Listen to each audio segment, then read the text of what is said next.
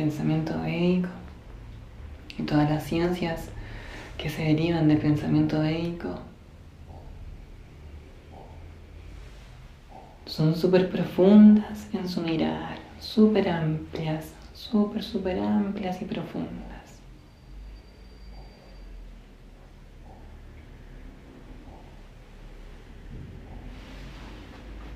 Y entienden que todo es un reflejo, que el universo, que la vida misma es fractal, que así como el universo, el gran universo, el ser humano. Microcosmos, macrocosmos, pero construidos y funcionando de la misma manera.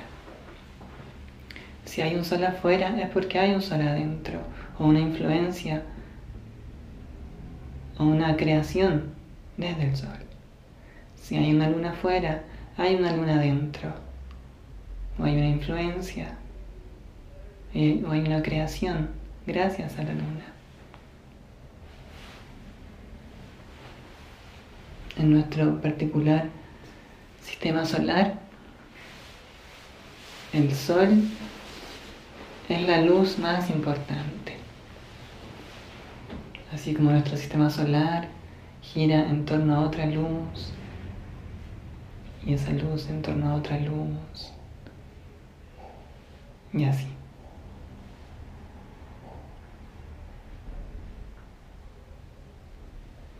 En el pensamiento védico, en la psicología yógica y en la astrología médica, se entienden los planetas con determinados atributos, determinada naturaleza, una determinada característica.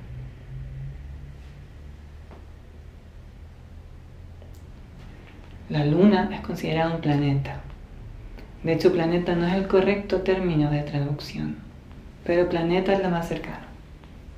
En sánscrito es graha y la luna es un graha, así como Mercurio, Marte y el resto.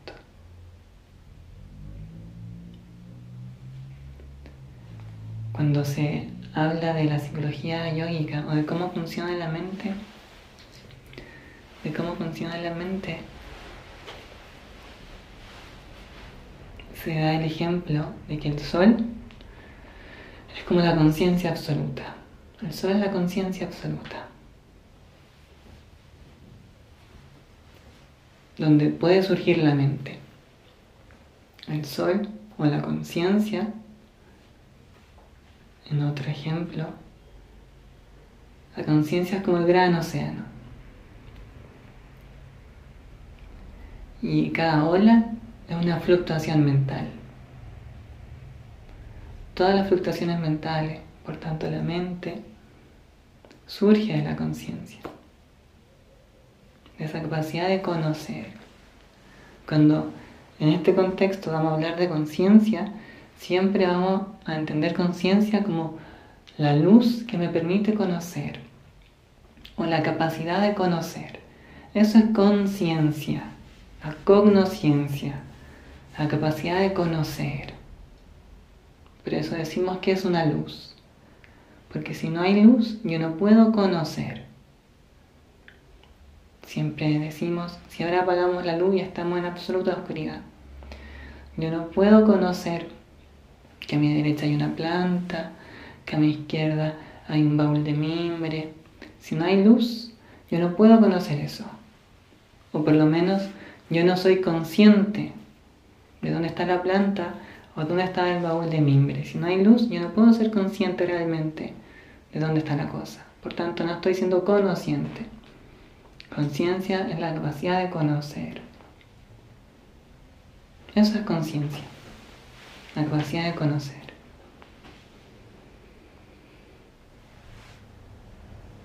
El sol es la conciencia y la luna es la mente dentro del pensamiento médico. La luna es la mente. La luna no tiene luz propia.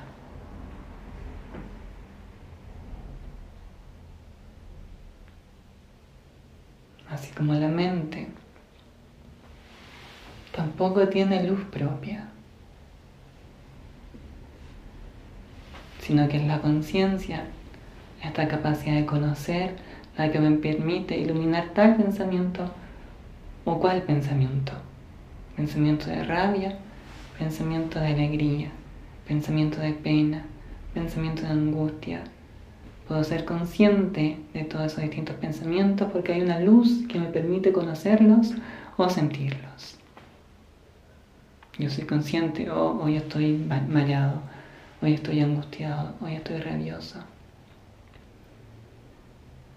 hoy estoy inquieto, hoy estoy súper lúcido.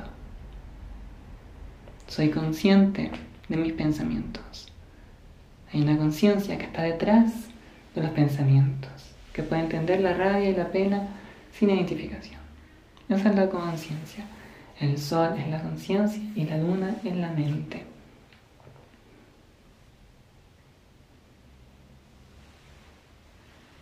La luna, por tanto, tiene una influencia en la mente y en las aguas. El ser humano,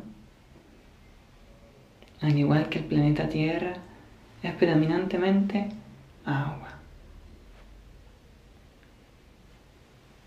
Si otro fuera el planeta, otro tipo serían los seres humanos, de otra forma. La luna influencia estas aguas. La luna es principalmente soma o el néctar.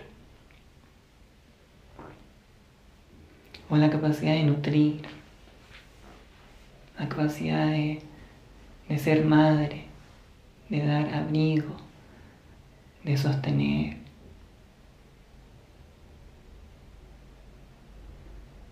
Es una luz modulada. Por eso la gente que siembra tiene que conocer los ciclos lunares. No solo la gente que siembra, todos debiéramos conocer los ciclos lunares. Porque mi cuerpo está principalmente compuesto de agua. Las olas también se levantarán en mí. Y eso pasa cuando estamos cerca de la luna llena. Cualquiera sea el pensamiento que yo tenga, va a estar más intenso.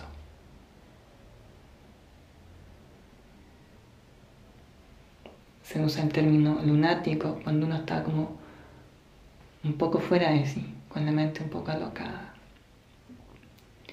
Pero esa no es la única influencia que ejerce la luna. La luna exacerba todos los pensamientos. Si tú estás en pensamiento de inquietud, cuando la luna está creciendo, tu inquietud es más grande. Si estás en un ambiente tranquilo internamente, esa claridad, esa abundancia lunar es más grande. Cualquier pensamiento que tú tengas, la luna lo va a levantar, porque la luna levanta las mareas.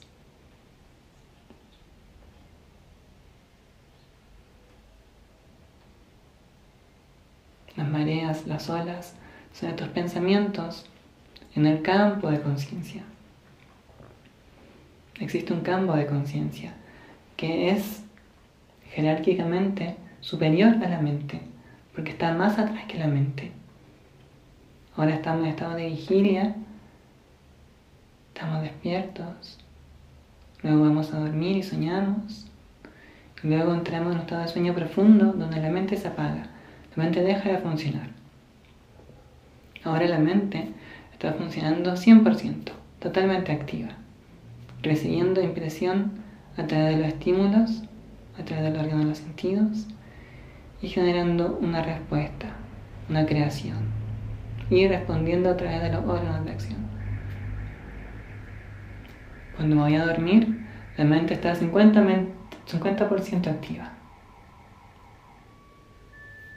sigue generando un mundo mental, pero ya lo hace desde sí misma, sin la ayuda de los órganos de los sentidos y los órganos de acción. Genera un mundo interno, un universo propio. Luego la mente, cuando entramos en sueño profundo, se recoge, al punto en que ya no hay creación, no hay briti, no hay fluctuación mental, no hay universos. No hay mi universo de sueño y no hay este universo que creo la realidad. No está en ninguno de estos dos universos relativos. La mente se recoge en sí misma y lo único que queda es la conciencia, el océano, pero sin olas. Si hay olas, hay mente, hay pensamiento, hay identificación. Hay esto me gusta, esto no me gusta, esto me genera dolor, esto me genera placer.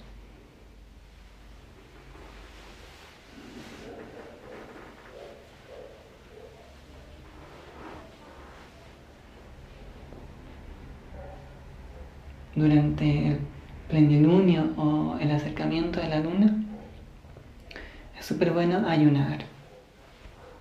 ¿Por qué? Porque naturalmente ya habrá una mayor abundancia, las aguas subirán, entonces ya tendré más como pesadez en el cuerpo.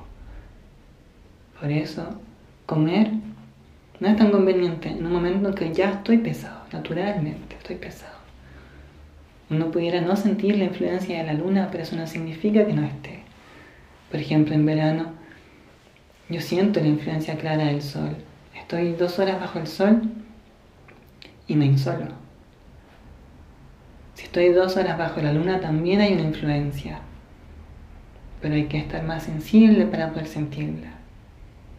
Además, esa influencia es de un modo distinto que la del sol.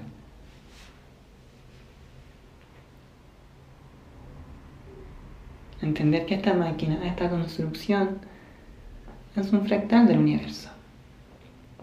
Si entiendo los ciclos del universo, puedo sincronizarme, puedo volver a hacer eso. El asunto es que vivir en ciudad a veces te aleja de las cosas más básicas.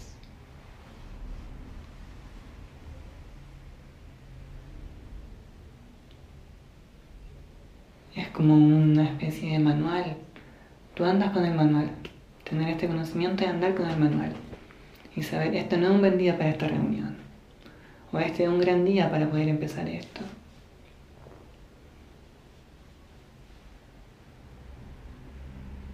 Porque la vida no es al azar. ¿Cómo va a ser al azar? Obviamente hay un patrón, hay una inteligencia, hay un orden.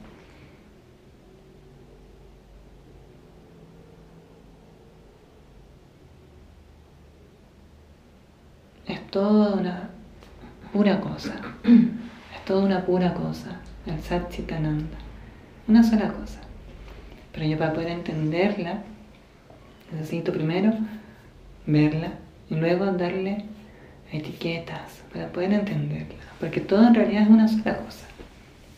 El átomo es una cosa. El electrón, el protón, el neutrón son otras cosas. Pero en realidad es una misma cosa, el neutrón, el protón, el electrón. Es una misma cosa llamada átomo. Una célula es un conjunto de átomos, pero una misma cosa.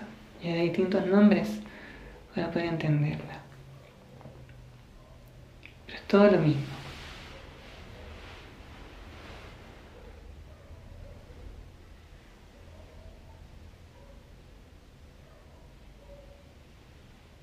el de diferencia entre Oriente y Occidente es que ambos tratan de conocer la realidad, ambos pensamientos. Occidente lo hace con yendo hacia afuera, estudiando la materia para poder entender esos principios. Oriente lo hace hacia adentro. Porque yo puedo reconocer cómo está construido el universo o puedo reconocer cómo está construido el universo interno. Van a estar los mismos principios. Esa es como la gran diferencia. No puede conocer yendo hacia adentro, yendo hacia afuera. El Tao también lo dice. El sabio conoce todo el mundo sin moverse de su lugar. Yata pinde tato brahmande, yata brahmande tato pinde. Así como el macrocosmos, el microcosmos. Así como el universo, el ser humano.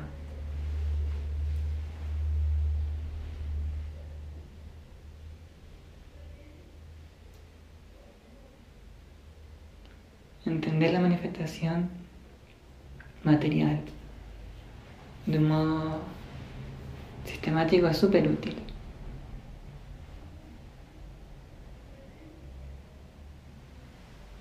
Porque te permite ir más profundo. Te permite ir más profundo. Supongo que vas a un país y no conoces la lengua. Entonces no puedes llegar tan profundo en la conversación con alguien o en el entender esa cultura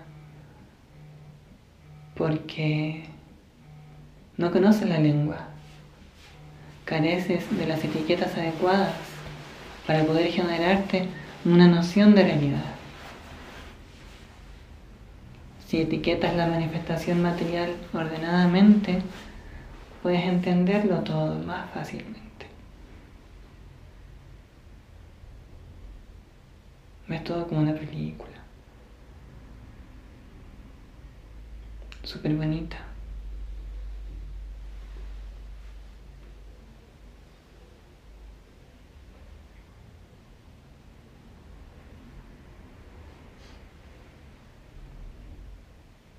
Vamos a pasar a los ejercicios.